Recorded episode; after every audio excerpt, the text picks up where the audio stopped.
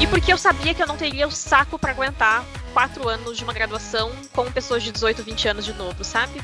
Eu, eu ia morrer. Ou matar alguém. Se você não consegue responder a mesma pergunta 25 vezes, não seja professor, vai fazer outra coisa. E aí eu via as pessoas que eram de primeira graduação e elas eram umas pamonhas falando. E eu ficava, meu Deus do céu, essa pessoa vai pra sala de aula daqui um ano. Então, como primeira graduação, é muito complexo a faculdade de EAD, sabe?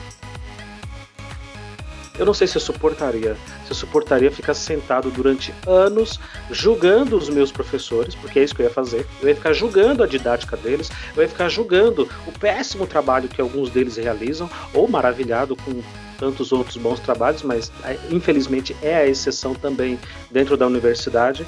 Ah, Aí vem um e pergunta: Onde que eu respondo, professora? Aí vem outro e manda a foto do caderno. Ele faz o caderno, tira a foto e posta no, no, no, chat da sala de aula. Todo mundo vê a resposta do fulano.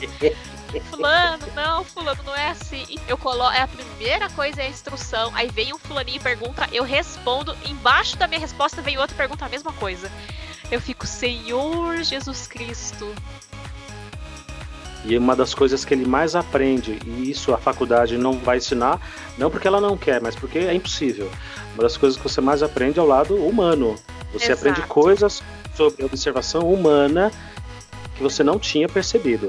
Mais que isso, você começa a fazer um paralelo de quando você era estudante sentadinho lá no fundamental e médio, na carteira, na mesa da sala de aula. Você começa a ver e a observar e a lembrar coisas de quando você também era aluno.